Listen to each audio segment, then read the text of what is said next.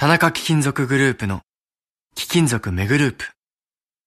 今日自動車の部品やスマートフォンの素材として使われている貴金属がいつか金の地金になったりさらに将来指輪やネックレスなどの貴金属ジュエリーになったりする。私たちの仕事は貴金属をいろんな形に変えながら誰かの夢や喜びを未来へと何度でも再生すること。地球を続くにする貴金属。田中貴金属グループ。Podcasting Q54 TBS Radio TBS ラジオ、ポッドキャスティングをお聞きの皆さん、こんにちは。安住紳一郎の日曜天国、アシスタントディレクターの中山一輝です。日天のポッドキャスティング、今日は172回目です。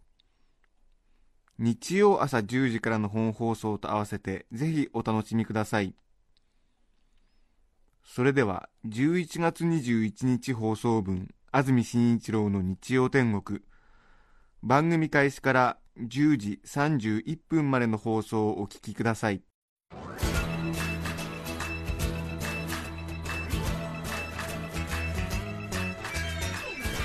住紳一郎の日曜天国。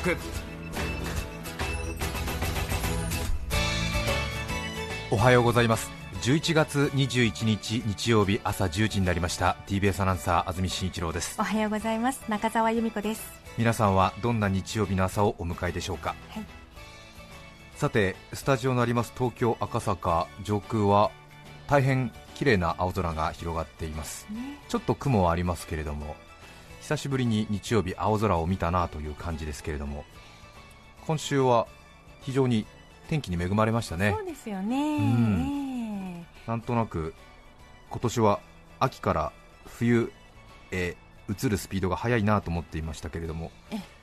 ここ23日なんとなく秋らしいというか、えそうですね。うん、本当に秋満喫という感じですそうですね、ええ冬への階段一休みという感じがいたしますがはい。今日あたり登山とかにお出かけの方もいらっしゃるんではないでしょうかね。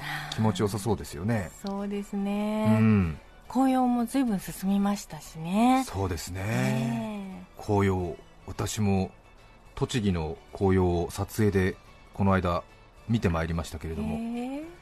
小さい時はねえ木々が紅葉するということに対して何の感動もありませんでしたけれども 30過ぎたぐらいからうん美しいなと思うようになりましたね。本当ですよね、素晴らしいですよね本当に。え自然ってすごいですよね。緑色だったのがねはい。黄色になったりオレンジになったり赤くなったりするんですえもんね。はい。どういうサービス精神を持ってるのかなっていうふうにね 紅葉時は思いますよなねるほど。どういう気持ちあれは植物学的になんか得はするんですか？広葉樹たちは。別にただの化学物質の変化なんでしょうかね。そうですよね。うん、芸術的な色をそれぞれね。そうですよね。あんまりダッサい色になる広葉樹って見ないですよね、本当ですね。みんなそれぞれ趣のある色になってね。うん。素晴らしいなと思いますけれども。サービスですね。サービス精神ありますよね。うん。有史以来3000年あのエンターテインメントに勝つエンターテインメントってのはなかなかないものですね。うん。すごいですよね。本当に。うん。ね、花が咲いて、え本当ですよ実がなっねて葉っぱが落ちて、うん。はい、果物もすごいなと日々考えてますけれどもね、え水とね日光と光合成だけでどうしてあんなにえ美味しい実をつけるんだろうなんて考えたりもしますけれども、ねええあんなに美味しい果実作ってみろって言われても作れたもんじゃないですよね、うん無理ですね、え自分の体にでしょ？自分の体に。作ってごらんって言われたらね作れないですよねなかなかねそんなに、ええ。最近またちょっとね自然の偉大さを感じておりますけれども。また感受性があのそこで反応してそうですいね。ますか、ええ。ええええいろんなものを見てねはい、いろいろ感じちゃうんですけども、ええ最近は紅葉を見てもなんかこう自分と比べちゃったりしてね、えー。すごいななんて思ってね。あれだけ感動をね人間に与えるうん。色を出すなんてすごいななんて思ったりしますけどもね、えー。皆さんは紅葉をご覧になりましたでしょうか？自分と比べてみてください。あんまり自分と比べる人はいないですけども、えー頑張りましょう、哺乳類たちも。はい。あそうですね。さて10月11月は結婚式の多いシーズンでもありますね。はい。皆さんもこの秋結婚式に出席しました。あるいはこれから出席します。いえいえ今日なんですよ。とかあさって火曜日ですか。勤労感謝の日ですね、えええ結婚式多いんじゃないでしょうかね。出席しますという方もいらっしゃるかもしれませんが。私も先週結婚式に呼ばれました。先週の番組の中でもちょうど放送の後午後4時からの結婚式に出席するんですというようなことを話しましたがはい。先週も聞いてくださったという方は覚えていらっしゃるかもしれませんがちょうど同僚なんですが3歳年下の女性ディレクタはい。ーなので33歳34歳ですかの結婚式だったんですが大変優秀な女性ディレクターでええテレビのバラエティ番組の演出をするのが彼女の仕事なんですが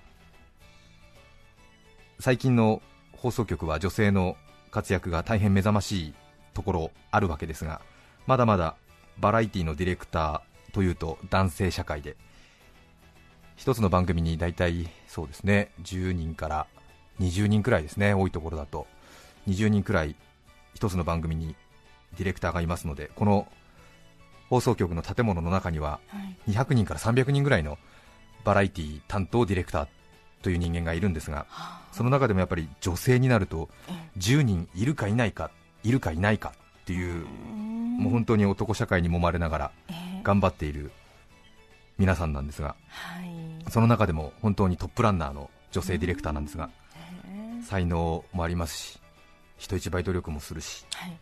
知識もあるしさらにそして勤勉であるという。さらに清潔感あふれるルックス。はあ。もう本当にエース候補ですね。そうですね。うーん本当にエース候補ですね。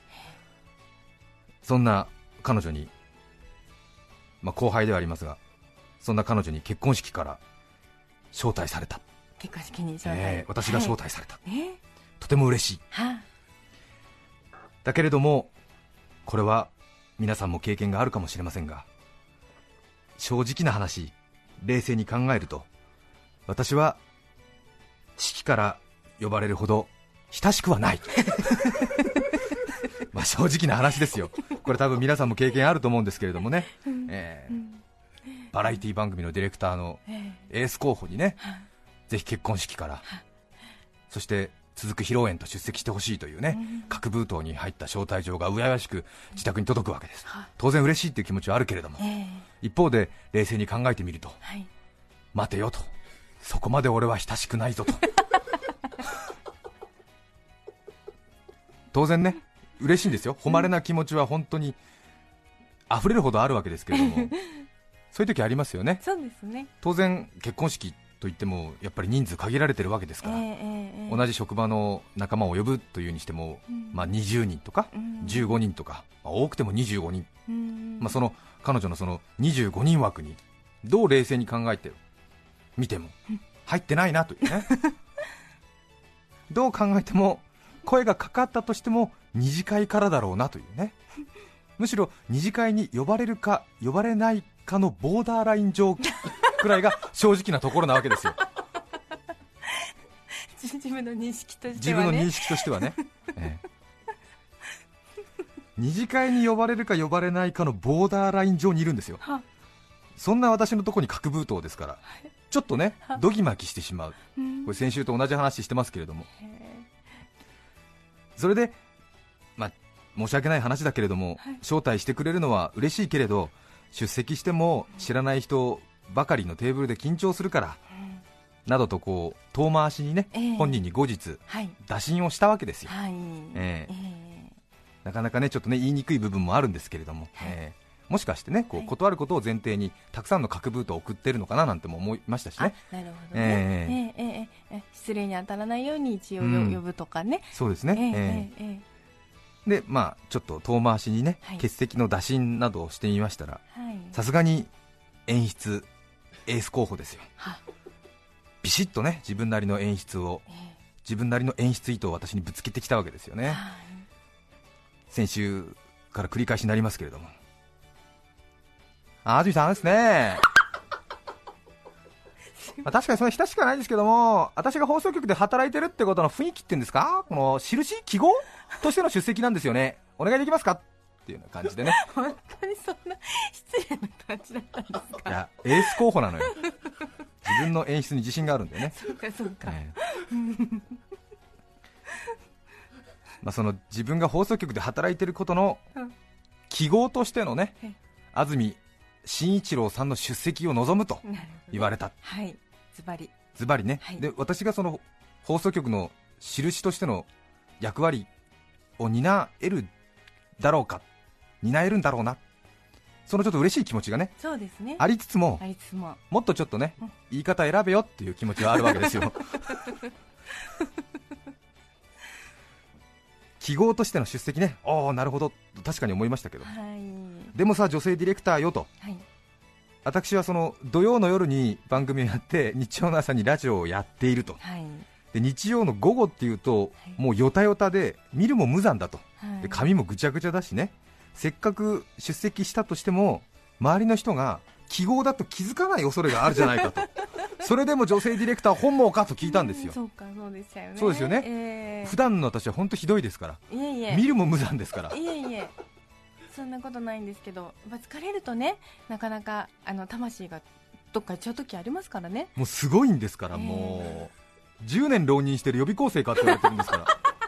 もうさーっとしちゃうんですもさーっとしちゃっていや本当にねちょっとひどいんですよ日曜の午後夕方っていうのは。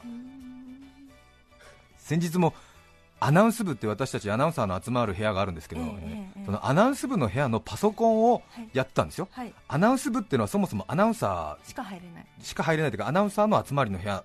でパソコンを叩いてるんですよ、はいはい。パソコンを叩いてるのに新人のアナウンサーにうん。あの失礼ですか？どなた様ですか？って言われたんだから 本当に。江藤愛さんに。びっくりしたんだから であアナウンサーの安住紳一郎。あ安住さん。あ本当だ。よく見たらひどいん。本当ひどいんですよ。3年ぐらい前。うん。全国の新人アナウンサーが集まるうん。なんかなんだろうアナウンサー講座みたいのがあってええ。で一応私十何年やってますんでうん。一応その一人の講師として呼ばれたんですよそれでまあアナウンサーをこれから職業としてやろうという人たちなので、まあ、私の名前は少なくとも知ってるはずなんですよ。もちろんもちろん、えはい、えむしろ知らないとねちょっと軽くね、うん。あの何見てんのっていう気持ちはあるわけですけども。本当ですよ。もう尊敬するいやいやいやいや、存まあ、そこまではそこまでは本当に 言っていただかなくて結構です。ええはい。知らない人もいるんじゃないかって言ったらちょっとぶっ倒しますけども、うん。ええ。まあ、そこにだって同じ系列で働くのにさ、ね。え知らないわけないじゃんか。でえでも入ってってもなんかこうすんなり入ってきちゃったわけね。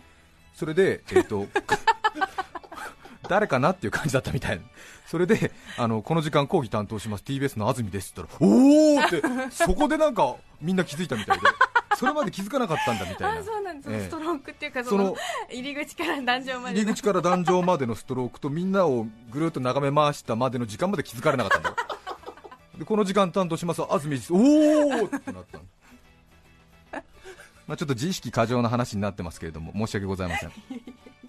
ちょっと話がナイル川のように蛇行しましたけども。うね、入ってきた瞬間に反応ねあってもいいですいやいやいや、まあ、そこまでとは言いませんけれども そうだよねっていうこと。名前言ってからみんな おおそうなんだみたいな。まあちょっと自意識過剰ですけれどもね。いえいえ。ごめんなさい。ちょっとあの申し訳ない。聞いてて心地よくないなとは。いやいやいいんですけども、うんすいません話どこまで喋りましたっけ？ナイル川のように蛇行しましたけどあ、えっとそうです。あ、はい。日曜午後はよたよたで見るも無残だと。そうそう。それであなたの望むところの記号としての役割を全うできないかもしれないよ。それでもいいのか女性ディレクターと。言ったらはい。女性ディレクターはさすがエース候補で。うんあ分かりました。じゃあテレビ用のメイクしてきてくださいみたいなこと言われて。衣装もつけますんで。そうですそうですあ分かりました分かりました。じゃあテレビ用のメイクと衣装つけますんでそれで出席してください。なんて言われて。で私はなんと結婚式にですよ。テレビ用のメイクをして出席するという。初めての体験。異次元に突入することになったんですが。そして先週の日曜日ですよ。11月の14日1週間前ですけれども、プロのメイクさん本当につけてもらって、え16時午後4時からの開演だったんで、午後2時30分からメイク室でプロのメイクさんが待っていて、はい。それで「安住さんおはようございます 」今日スタジオですか?」なんて言われて「いや今日はあのスタジオじゃないんですよ。言われてないんだ。今日あの結婚式出るんですけどえー結婚式ですか?」なんて言われて。でもやっぱり結婚式に男がメイクしていくとおかしいよねなんてメイクさんに聞いたら、え確かにそうですね。普通の人が見たらなんか男性が化粧しててうーん 確かにおかしいですかねなんて言ってて。ええ。やっぱりおかしいよねって俺も言ったんだけれども、うん。その女性ディレクターが、よたよたな安住が来ても意味がないから、きっちりその安住だって分かるメイクにして出してくれって言うんだよねなんて言って、えーやっぱ俺このままでいこうかなやっぱり男がさ撮影じゃないのにメイクしてちょっと違和感あるよな。やっぱりドーラン塗って結婚式行くのおかしいよな。うん。いやっぱりこのまま行く、うん、男がメイクなんてやっぱりこうなんかメイクすればなんとかなるとかってメイクして、うーん。逆にこっちが一緒の恥だよね。なんて言った安住さんちょっと座ってください。メイクメイクってバカにしてんですか？ちょっとね俺がねちょっとメイクのことをね ちょっとねあのあんまりよく言わなかったのよね。ああそうかそうかそうかそうか。メイクなんてとあか。男の一生の恥だとか。そうかそうか、え。安住さん？ちょっと座ってください。安住さんメイクバカにしてんですか？私だってプロですよ。要はメイクしてないようにメイクすればいいんでしょ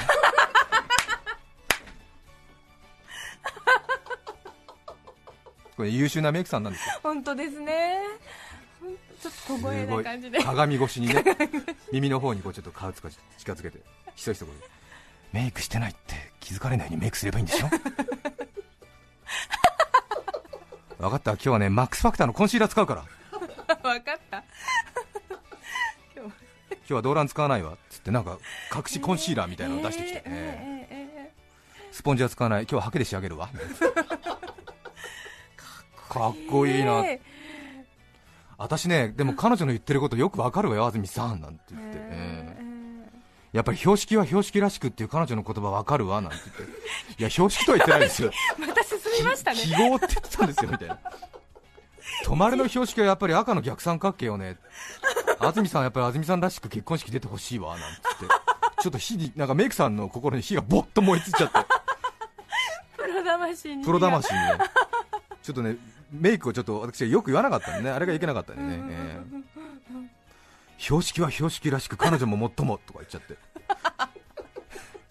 記号って言ってたんですよ。話進めないでください。一段。ね、一段上がっちゃって、でもやっぱりプロのメイクさん、すごいですね、史上最長メイク時間、私は使いましたけども、1時間30分かかりましたよ、ええ。でも素晴らしい仕上がり、へええ博多人形みたいな、もうつるっつるのつやっつやみたいな、えびっくりしました、もう、ええ。茹でたソーセージみたいな感じのプリンプリンの、ええまあ、安住アナウンサー出来上がっちゃって。しかもその安住らしくっていうね、要望だったんで。そね。ええ。でそのプロのメイクさんが1時間30分かけて、え。えより安住らしくっていうことをテーマにね顔ずーんと作ったんですよ、ものの見事でしたね。自分で言うのもなんですけども、ええ。私もあ俺だっていう感じの。そうなんですごいな安住さんっていうとやっぱり白目の三白眼よね。三白眼が よく生きるようにちょっと下にちょっとトン入れとくわなんて言って。これどういうポスターカラーで塗ったみたいな三白眼でしょなんて言って。綺麗な綺麗な三白眼で白目で、え。ーびっくりした。あえ下にえなんか塗ることによってそうこう映って。映って。すごく綺麗だ、ええ。カーリングのスケートリンクみたいな三白眼になっちゃって。素晴らしいっていう。疲れて充血した目が。シャーンっていうね。綺麗な三白眼になって安住さんっていうとあと前髪よねなんて言って。ちょっとこの前髪ずれないようにやっとくわ。これバレーボールの選手が5セット戦ってもビクともずれないこの ヘアスプレーよなんつって。シューって言って。すごいビクともしない。おーすげえ。それでまた衣装さんが用意してくれたシルバーのタキシードですよ。えー、シルバーなんですか？びっくりしますよ。もう本当にあの、リカちゃん人形の男の子みたいな、え。ええ。かっこいい感じのやつ、ええしかもシークレットブーツ履かされて、ええ身長6センチ増しになっちゃって、びっくりして。孫にも衣装とはこのことだなと思いましたけど。すごくかっこよくなったえです。じゃないですか。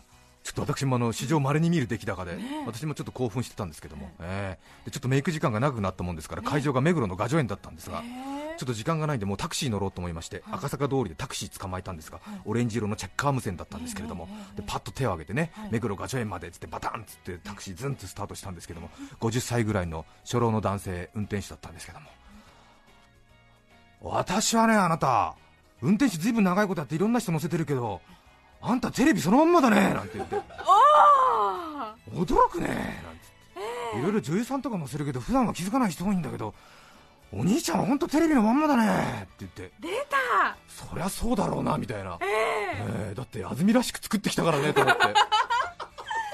えー、一番のその日の褒めう言葉ですよね。やっぱりそうかなと思ってちょっと自分も気分高揚しましてね。ねえねえ。ごめんなさいちょっと自意識過剰なトークが続きますけれども、え。えいや大したもんだねなんて言って。あんた今手挙げた時 200m 先から私気づいたよなんて言って。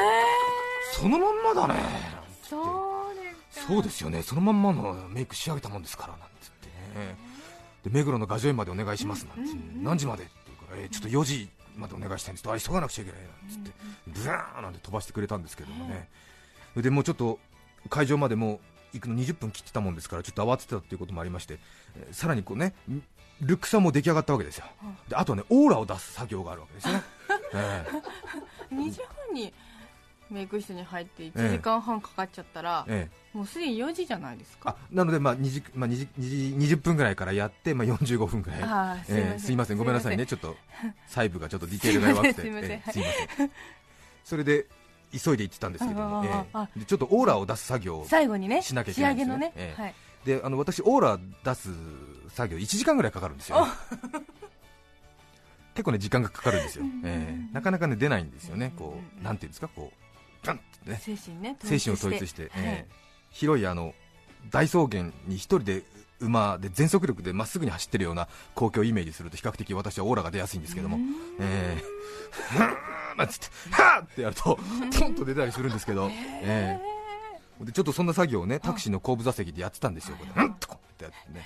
そしたらタクシーの運転手さんがなんかね気分悪いのかなと思って振り返ってなんか気分でも悪いのかいなんて言うから、すいません、ちょっとあのオーラを出す練習をしてるものですからってちょっと気に障ったらごめんなさいなんて言ってああそういうことがあるんだなんて言って、であの運転手さん、もしあの後部座席から存在感っていうかオーラを感じたら教えてくださいっていうふうに言っといたんですよ、したらまたまたなんて言って、でまあ、それはちょっと私も冗談半分だったんですけども、で目黒雅叙園に行く途中、目黒トンネルってところがちょっと長めのトンネルがありまして、で目黒トンネルを出ると左から高速道路が合流してくるような交差点がちょっとあるんですけどね、そのところでその合流するときに目黒トンネル出て、運転手さんがちょっと左の方をふんって見たときに、あお兄ちゃん、今出てたねって言って、うん、目黒トンネル出たとこで、雅叙園のもう300メートルぐらい手前で、はい。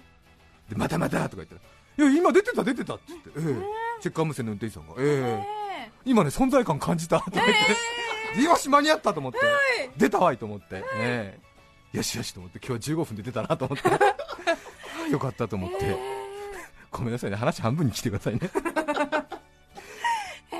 で、目黒雅叙園に着いて、それでちょっと、会場まで目黒雅叙園で200メートルぐらいあるんですね、玄関からね。あでちょっとやっぱりオーラ出す作業が早めにやっちゃったもんですから、ちょっとあの他の会場に参列してる皆さんなんかがちょっとね、間を縫って縫っていかなくちゃいけないんですけどもね。そうですカフェのとこ通って奥にみたいな、はい。それはもうねここ10年ぐらいで一番のルックスと一番のオーラが出ちゃったもんだから、そうですね。もうこのオーラの網にみんなが引っかかっちゃって、なかなか前に進めなくなっちゃって、普段だったら気づかれずにスーっていけるのに。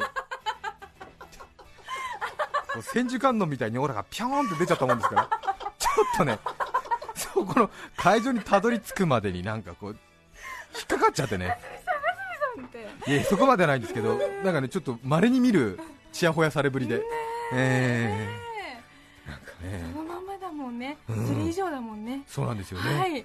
ほいでなんか、うんちょっとなんかあれであ困ったななんて思いつつ、ちょっとオーラ出す時間早すぎたと思って、でもなかなか引っ込まないんでね、そうなんですか。でようやく会場にね、そのへ女性ディレクターの結婚式会場に着いて、でなんとなくそのいつもよりも5割増しぐらいのオーラが出てで彼女のねその記号としての役割を全うしてくださいというそのリクエストになんとか応えられたかなというねことに愛になりましたけれども。はあはあしてます。いや本当に疲れたのよすごく。それで結婚式がスタートしてそして披露宴に移りましてね、それでちょっとやっぱり後半になってくるとちょっと疲れてきちゃうもんですからね、5分おきにちょっと隣に座ってた谷沢さんというこれもまた女性同僚なんですけど、ええ。ーあのー有名なね、えはい。ーね谷沢さんに5分おきにちょっとオーラのオーラが出てるか常に確認しててって言って、えーあ出てます出てますって言って。今出てますまだ出てまだ大丈夫ですって言って。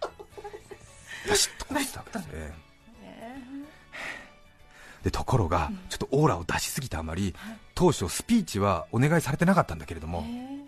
ちょっとあまりのそのオーラに、はい。ちょっとやっぱりなんか司会の方も、ちょっとなんかこう、突然のご指名ですが なんて言って、もう主賓主賓の挨拶新新郎が主主新婦側あった後よ、予定にないのに、ちょっとあまりのオーラに、ちょっと司会の方もも振らざるを得ない。なるほどね。えー通り過ぎるわけにいかない。取りすぎるわけにいかなかったみたいね、やっぱりね、突然でのご指名でございますからって、本日は安住紳一郎様にご列席いただいておりますので、えー新郎新婦たってのご希望でございます、スピーチお願いしますなんて言われて、で私、あの大体結婚式行くときは、もしかしたらねスピーチお願いされるかもしれないと思って、少しこう予定していくんだけれども、え先週に限っては、ちょっとそのオーラを出す作業にね、はい。終始してしまって、スピーチのことをね全く考えてなかったの。それでえご突然でのご指名ですがって言われた時もまだ考えてないの、でマイクの前に行って初めてやばいスピーチの内容考えてないと思ってあまりにも堂々と前に立っちゃったんだけどもスピーチの内容考えてないわけ。でもうスピーチの内容が散々もうひどいもの。えー。もうひどい。もう本当にもう本当にもう収集がつかない感じのひどいスピーチになっちゃって。いやいいやいやいやいやでもオーラは引っ込められないから。そうですよね。堂々としてひどいスピーチみたいな。ほいで挨拶に変えさせていただきますなんつってスッて戻ってきたらもう横からもうひどいひどいスピーチなんて 言われるわけ。でももうおそう谷沢さんとかが。えでもオーラ引っ込まないでしょ、うん。でひどいスピーチしたアナウンサーなのに堂々としてるんだよなんか。引っそうですよ。かっ込まないから。こいい。見た目はかっこいい。シルバーのタキシード蝶ネクタイビシッとして。オーラビンビンで白の三白眼。横のちょっとスピーチ失敗したんですからもう少ししょげてくださいよ。何堂々としてるんですかそれが実力だと思われますよなんて厳しい。いや厳しいっていうかさそりゃそうでしょ。スピーチ失敗して何堂々としてんだよこのアナウンサーって。すんごい堂々としてる。それで何かみたいな。かっこいい。何か問題でもみたいな。スピーチ失敗してんですから。その堂々とした感じ引っ込めてください。そんな失敗なんですか？そんなことないと思いますよ。大変だなと思いました。うん。ん。まあでもねあの本当にいい結婚式でした。そうですか。ええ。ーそしてその後ぐったり、えー。普段出し慣れてないものを出すと大変ですねやっぱりね、えーでもちょっとね皆さんにもお見せしたかった。見たかった。ここ10年でね一番の出来栄えでしたよ。そんなにかっこよかったですか。仕上がりは。うん。へよかった。ー。へー写真ないんですか？写真はね撮らなかったんですけれども。ううんんちょっとあのね、あんまりこういう自意識過剰で自分の自慢話っていうのはあんまり良くないかもしれませんけれども、これだけ36の男が自分の見栄えが良かったってね、はっきり正々堂々と言われるのはどうですか、あっぱれだと思あっぱれですよね、だってすごかったんだもん。めちゃめちゃ俺かっこよかったっていうことをお伝えしたいと思います。話が長くなりました、今日のメッセージテーマこちらです。漢字にまつわる話。埼玉市のココムさん57歳男性の方からいただきました。ありがとうございます。自分の名前の漢字を言うとき数字の1に英雄の雄というたびに妻が笑う。和夫さんっていうんですかね、あーえええええー自分の名前の漢字を言うとき数字の1に英雄の雄と説明するたびに妻が笑う。妻曰く一番になることもないしあんたが英雄なんて笑っちゃう。オスメスのオスの方がいいんじゃない？いやもうこの頃はオスにもなってないわねと笑っています。よく間柄を書くときに妻と書く場所に毒と書き間違えたと聞きますがわかるなという。埼玉市のココムさん。ありがとうございます。昭島市のロドリゲス高橋さん男性の方ありがとうございます。漢字にまつわる話ですが俺が小学校5年生だった時クラスの S 君が三角形の底辺というのを三角そこら辺と読んで教室中大爆笑になっていました。確かに。確かにね、はい。らが入ってたらね、うん。そこら辺と読みますよね。三角形のそこら辺と読んで大爆笑になりました。ありがとうございます。お名前のない方からいただきましてありがとうございます。漢字にまつわる話ですが私はとあるオイスターバーに勤務しているのですがうん。牡蠣という漢字が未だに書けません 牡蠣という食べ物は大好きでオイスターバーに勤務しているのですが漢字の牡蠣は嫌いです。うん。確かに。漢字で書く必要あるんですかね？そうだ難しい。牡蠣は書けないですね。ですね。特にあれはカーキって読むんですか？そうですよね。火の方が読めませんよね。書けないですよね。ね。よ読めるか。読めはしますけど書け書けないですね。読めるけど書けない。両方。はい。オイスターバーに勤務しててもやっぱり牡蠣って漢字で書けないんですね。うんあれって漢字で書く必要あるんですかね？いいですね。そんな素直なあなたを応援します。皆さんからのメッセージをお待ちしています。はい、E メールのアドレスはすべて小文字の日天アットマーク tbs.co.jp nichiten アットマーク tbs.co.jp です。抽選で5名の方に日天ノート。3名の方にはカルピスセットさらに今日は JA 全農長野から黄色いりんごの革命児シナノゴールドそして真っ赤に色づいた蜜入りりんごサンふじの詰め合わせ3キロケースこちら5名の方にプレゼント。そしてメッセージを紹介したすべての方にオリジナルポストカード女武者陣中影文の図をお送りします。今日のテーマは漢字にまつわる話。皆さんからのメッセージお待ちしています。それでは今日の1曲目です。ラジオネーム練馬区のケンケンさん48歳男性会社員の方からいただきました。ありがとうございます。小林明さんで熱き心にどうぞ。11月21日放送分安住紳一郎の日曜天国10時31分までをお聞きいただきました。著作権の問題がありリクエスト曲は配信することができませんので今日はこの辺で失礼します。安住紳一郎のポッドキャスト天国。フランス産ワインの新酒ボージョレ・ヌーボーが18日に解禁になりました。皆さんはもうお飲みになりましたか？お聞きの放送はボージョレ飲みすぎ翌朝寝坊私お酒に弱いんよ。TBS ラジオ954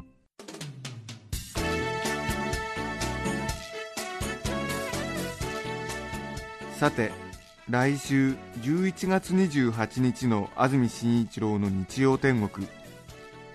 メッセージテーマは「私のダメなところ」ゲストは音楽グループ生き物係の皆さんです。それでは来週も日曜朝10時 TBS ラジオ954でお会いしましょう。さようなら。安住紳一郎の「ポッドキャスト天国」これはあくまで試供品皆まで語れぬポッドキャスト。ぜひ本放送を聞きなされ。TBS ラジオ954ポッドキャスティング TBS